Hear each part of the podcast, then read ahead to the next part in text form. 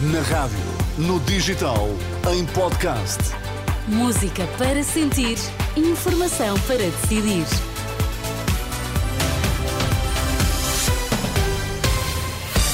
Vamos às notícias. Bom dia, Sérgio Costa. Bom dia, O que é Teresa. que temos em destaque? Estudantes confirmam há alunos que estão a perder bolsas do ensino superior. Buscas na Madeira, presidente do Governo Regional será um dos alvos. Vamos também às temperaturas daqui a pouco. É já a seguir para já, edição das 10 com Sérgio Costa.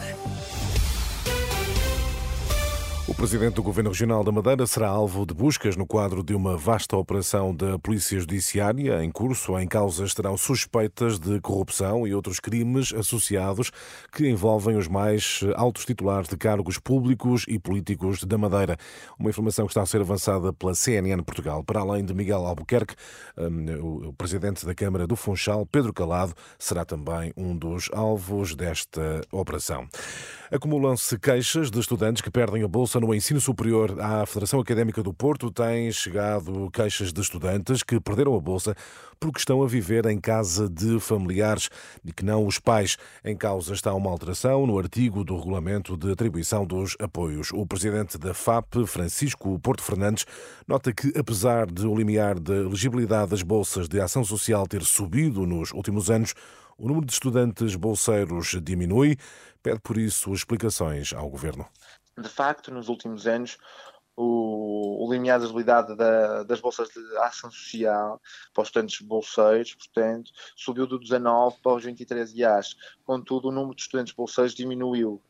O número de estudantes de bolseiros diminuiu 2%. Neste caso do agregado, também a Direção-Geral de Ensino Superior eh, deve uma explicação e a tutela deve uma explicação porque não se percebe esta alteração à definição de agregado familiar, ou seja, porquê eh, para este ano, por que motivo, qual é que é a, a lógica em termos de percepção da, da igualdade de oportunidades. Francisco Porto Fernandes, presidente da Federação Académica do Porto, em declarações a Olímpia Mairos, preocupações que os estudantes vão fazer chegar ao Ministério do Ensino Superior e aos vários partidos políticos. A Renascença procura também esclarecimentos do Ministério do Ensino Superior. Paulo Raimundo não esclarece se o PCP estará de facto disponível para uma nova geringonça. No entanto, o secretário-geral comunista lembra que o partido sempre apoiou as propostas positivas de outros grupos parlamentares. Em entrevista, na última hora, na Renascença, Raimundo diz que tudo depende da força eleitoral que o PCP eh, obtiver.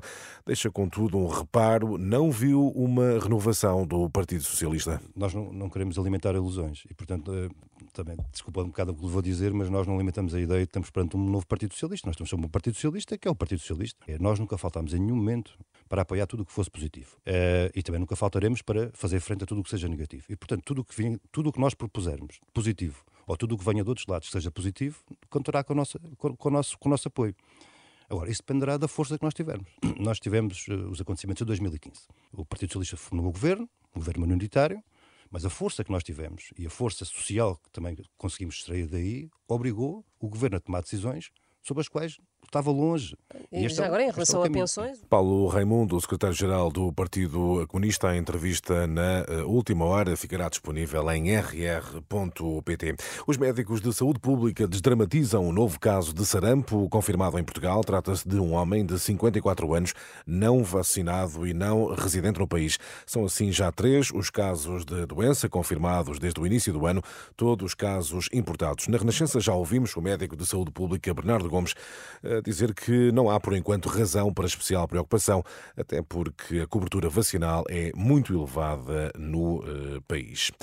Ainda nesta edição das 11 palavras do Papa, com a guerra apenas ganham os fabricantes de armas. Francisco insiste nos apelos ao fim da violência. No final da audiência pública desta quarta-feira, o Papa voltou a implorar especialmente quem tem responsabilidades políticas para que protejam a vida humana, pondo fim à guerra.